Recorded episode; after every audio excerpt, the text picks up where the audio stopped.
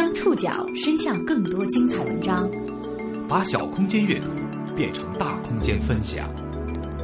报刊选读，报刊选。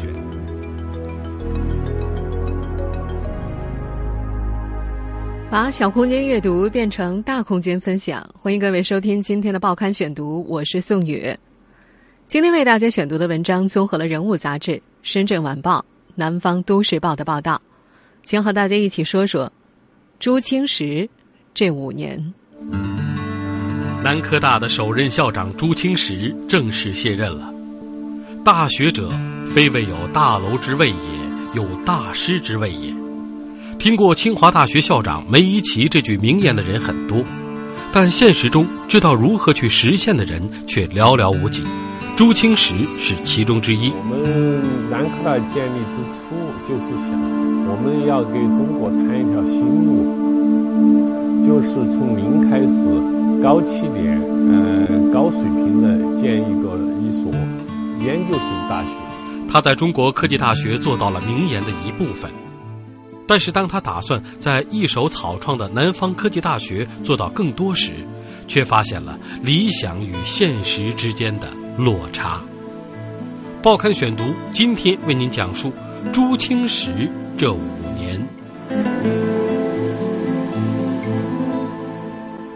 九月一号早上八点，南方科技大学举行了二零一四年新生开学典礼。南科大首任校长朱清时以校长的身份做了他任职期间的最后一次演讲。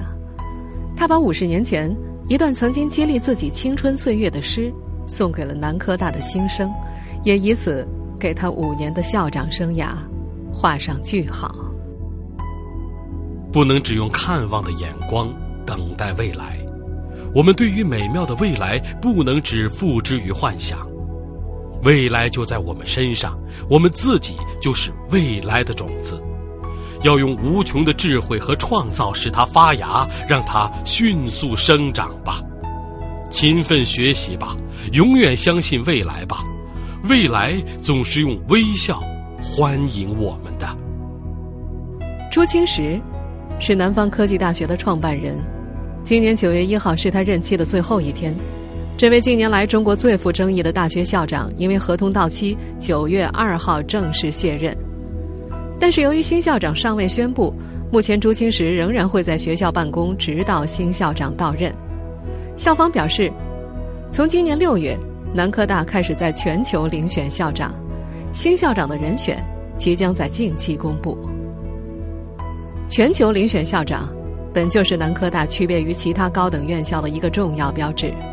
当年的朱清时正是通过这种方式成为南科大的首任校长。要按照国际接轨的方式，就是全球遴选校长。中国的高校校长全是按照这个干部级别由上级任命的。那么全球遴选，这个是世界一流大学的呃成功范例。这样的校长呢，呃，就不是上级任命的，当然上级要同意，是吧？遴选了我。在朱清时上任之初，他曾经提出将南科大建成一所自主招生、自授学位、去行政化的大学。他的五年任期最后证明了这些不过归于空幻的梦想。有点宿命的是，朱清时的名字出自杜牧的《将赴吴兴登乐游原》：“清时有味事无能，闲爱孤云静爱僧。”说的不是安闲，是。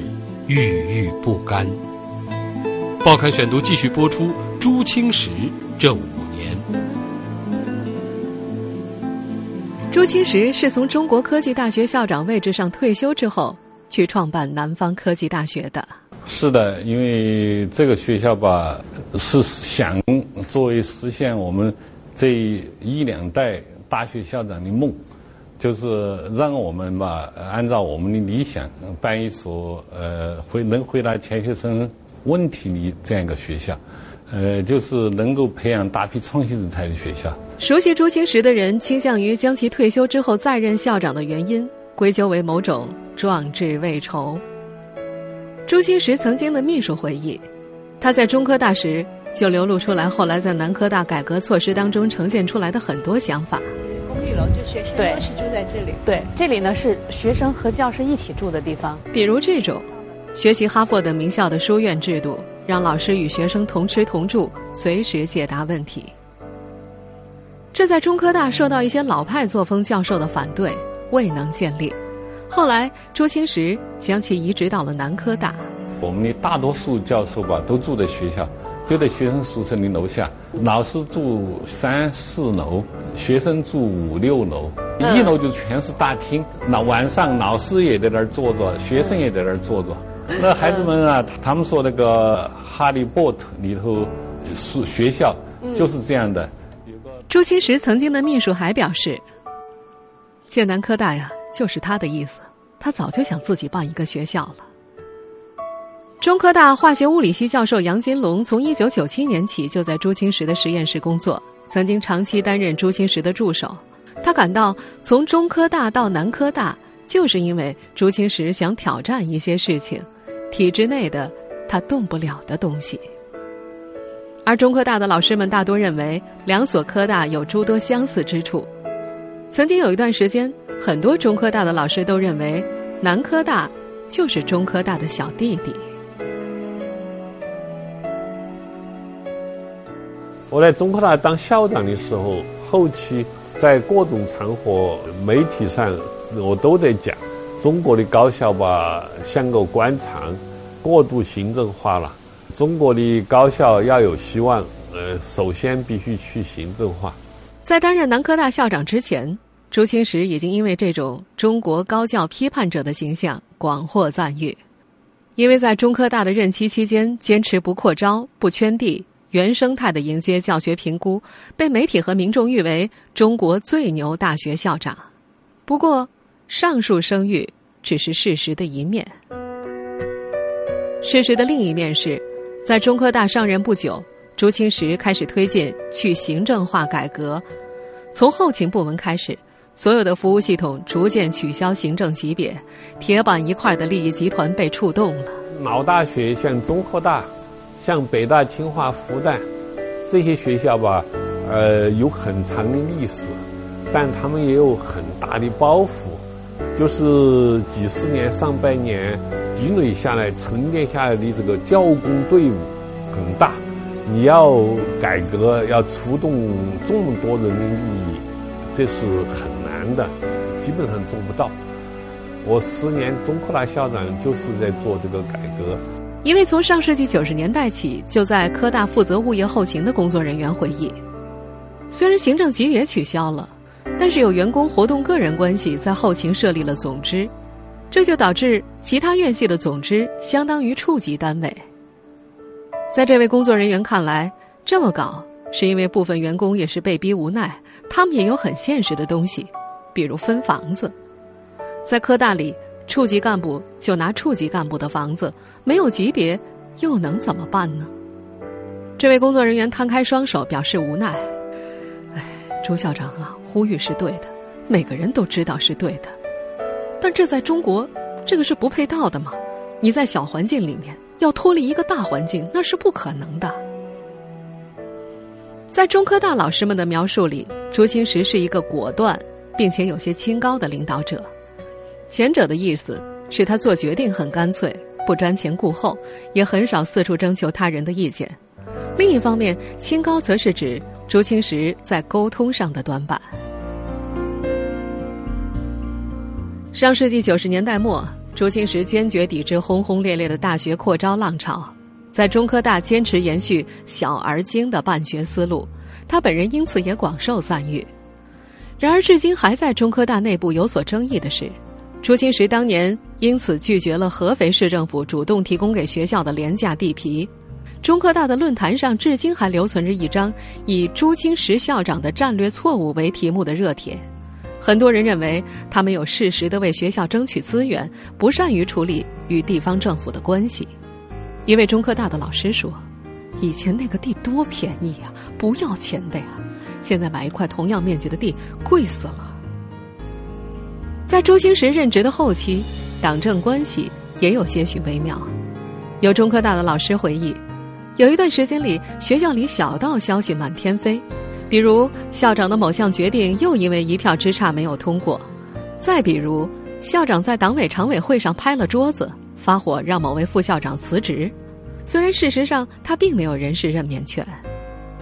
作为好友，书法家刘正成曾经不止一次听朱清时讲起他的痛苦。他说呀：“我虽然是中科大校长，管着各个系的工作，但是我无法任免任何一个系主任，人事问题。”党委书记说了算，我才知道谁的工作好，谁的水平高，但我提拔不了他；我也知道谁的工作差，谁的水平低，但我罢免不了他。你说我怎么去带兵打仗，搞好教学呢？朱清时一直希望大学能够免于行政化的干扰，他在多个场合都表达过类似的观点。毫无疑问，一个革新建设者必须比一个单纯的批判者承担更多。受聘南科大之后，朱清时发生了某种变化，他不再是旧同事眼中的不食人间烟火的仙人。报刊选读继续播出朱清时这五年。中科大物业中心的负责人唐伟曾经将朱清时描述为不食人间烟火的一个仙人，因为他没有生活琐事的概念。唐伟与朱清时都喜欢文物古玩。朱清时任中科大校长期间，还曾经兼任过该校科技考古系的主任。大约是在十年前的农历新年前，朱清时请唐伟牵线，希望给扬州博物馆的一件馆藏珍宝做科技考古数据采集。那天已经是腊月二十八了，博物馆的工作人员早就放假，又被唐伟请了回来。朱清时也没说清楚几点到，一屋子的人就那么等着。晚上，博物馆方面宴请，开了一大坛子黄酒。朱清时高兴了，喝醉了，坐在那里总是笑。吃完，一抹嘴就走了。唐伟有些哭笑不得。他现在恐怕都不知道这个问题。这个事儿啊，你二十八跑去看东西，人家一屋子的人等着，他没有这些俗礼啊，说是人情啊，普通人之间的那种互相的，你给我什么，我给你什么，这种利益交换。他就没有这种东西，没有这种想法。不过近两年再见，唐伟注意到了朱清时的变化。有次见面，朱清时对唐伟说：“我原来在科大当校长，现在我回过头来，我真要感谢大家，学校所有的其他的各个部门的人。我在学校里头那就是个甩手掌柜啊，而现在呢，屋顶漏个雨都得我来关心，我来搞。”毫无疑问，一个革新的建设者必须比一个单纯的批判者要承担的更多。二零零九年，当朱清时受聘南科大之后不久，教育部再次拒绝了南科大的筹建申请，理由是广东省已经有很多高校，应该先着力将现有的学校做好。此时，教育部刚刚完成人事更替，新部长袁贵仁上任。朱清时得知袁贵仁将会出席澳门大学横琴校区的启动仪式。特意准备好了学校的筹办材料，然后趁着袁贵仁做完报告走下台是堵了过去。我就准备好了材料，厚厚一个文件袋，里头吧就是主要是我们的申请筹办的申请书和相关的材料。就找了一个机会，就是澳门大学那次开一个报告会，我就在他下台从台上下来的时候就走过去，把这个材料给他了。他当时来来不及看了，他就很高兴，你收到这个材料了。我看得出他心里还是高兴的，他也很想了解南科大究竟要怎么干。我们提出想要改革的几个思想，他都基本上表示了理解、赞同。他就是认为中国教育呀，到现在是非改革不行了。他也很支持南科大做成为中国高教改革的试验田。当时，根据一份发布于一九八六年的《普通高等学校设置暂行条例》，仅仅要满足获批筹建的条件，就需要在校生的计划规模不少于五千人，图书不少于六万册。这对于首批招生计划五十人的南科大来说极其困难。但是与袁贵人见面的几个月之后，教育部的高校设置委员会曾经专门开会研究南科大的问题。据称，与会专家全票通过。为南科大发放准生证。更确切的现实是在南科大这五年，朱清时在很大程度上获得了改革的空间。刚到南科大时，他运用自己的声望和人脉，竭尽所能邀请各领域的顶尖华人专家，一批抱有理想的教授也纷至沓来。可是这些共同垦荒的学者，却因各种原因风流云散。报刊选读继续播出朱清时这五年。朱清时刚刚上任的时候，便接到了香港科技大学电子与计算机工程学系教授李泽湘的电话。李泽湘也是文革之后第一批赴美留学生之一，甚至早在一九八六年，李泽湘与同学就一起编写了一份关于高校改革的建议书，寄至中国教育部。而多年之后，为了一代人的高校改革梦，他告诉朱清时自己愿意回国做义工，但是。后来被许多媒体频繁报道的一个事实是，这些曾经与朱清时共同垦荒的学者，已经因为各种原因离去了。李小元是香港科技大学化学系的教授。二零一零年五月，根据港科大和南科大签订的合作协议，他与李泽湘、厉建书两位教授一同前来协助南科大筹备。李小元表示，到南科大之前，他与朱清时并不相识。对于朱清时的了解主要来自媒体的报道，而对他的印象十分正面。可是仅仅一年之后，这三位教授在《南方周末》上发表了公开信，要改革不要口号，公开批评朱清时，以一种无可转圜的姿态退出了南科大。公开信当中写道：“对于了解南科大筹办实情的人们，不禁要问：为什么朱清时校长把南科大的筹建完全变成了展现其个人喜好的私塾？”为什么朱清时校长高喊去行政化口号，而实际上却在所有重大决定上为个人意志定夺？为什么朱清时校长不建立完善的招聘解聘程序和规章制度？在朱清时看来，他和港科大教授之间不过是理念之争。港科大的教授希望按照自己的经验，先制定好课程和实验室的规划，然后一个萝卜一个坑的引进人才，而朱清时则认为。内地必须遵从自身的实际状况，先得网罗优秀人才，再规划学科，一边开车，一边铺轨。三年之后再提起这件事儿，朱清时依然有些激动。他们公开性的写啊，我都会想，这种分歧有必要用那么激烈的方式吗？你用那种方式，不是想置我们南科大于死地吗？朱清时的这种观点也得到了不少南科大学生家长的认可。一位学生家长说：“因为我个人觉得。”南科大的名声不太好的话，对以后招生招不到好学生，那南科大也不能去发展了，是吧？当然，这这不一定是一定是一个呃正正确逻辑，但是这码可能是个基本情况。在朱清时看来，港科大的教授总是站在高地上，觉得你们都不行，来指挥你。他说，对于那群教授，他想到的最好的比喻就是，像军官学校里头的那些高材生。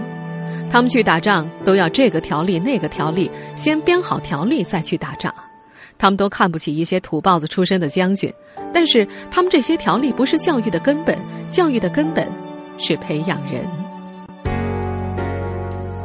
朱清时和他领导的南科大一直谨慎而缓慢的在困局中穿行。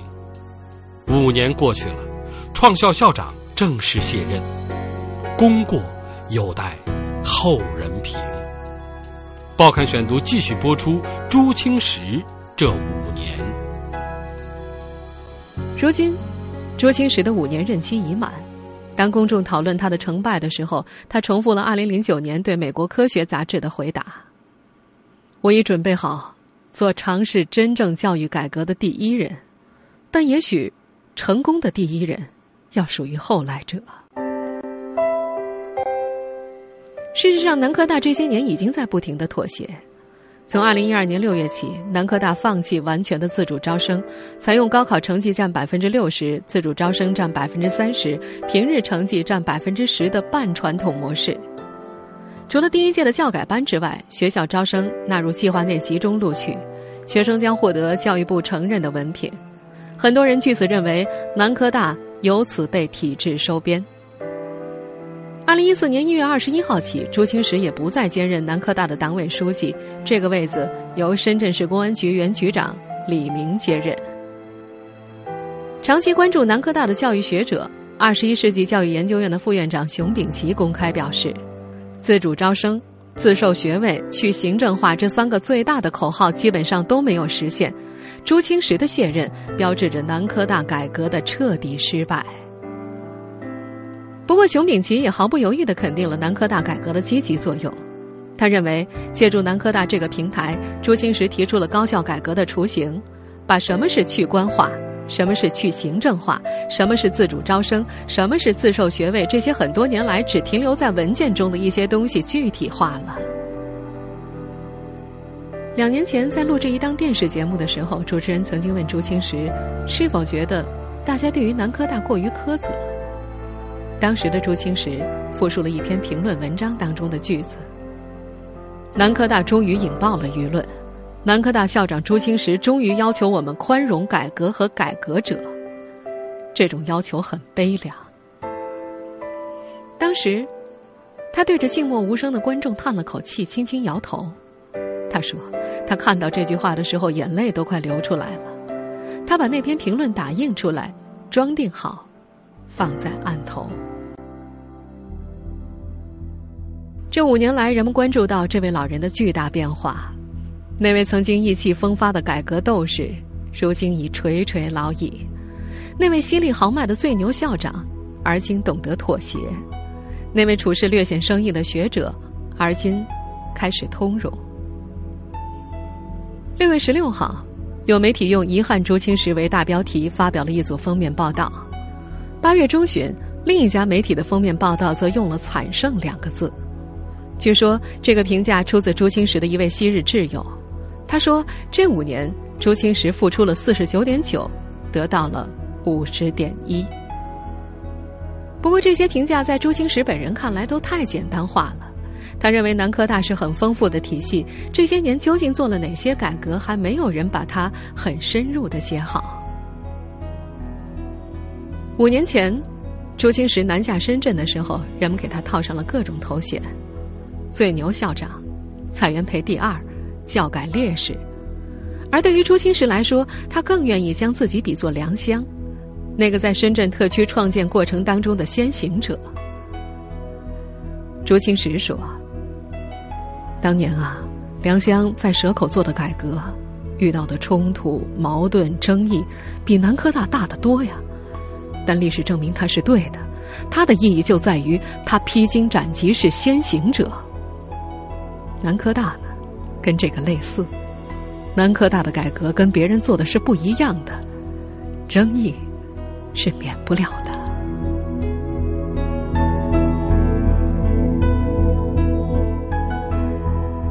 听众朋友，以上您收听的是《报刊选读》，朱清时这五年，我是宋宇，感谢各位的收听。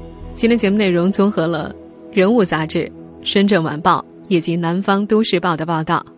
我们下次节目时间再见。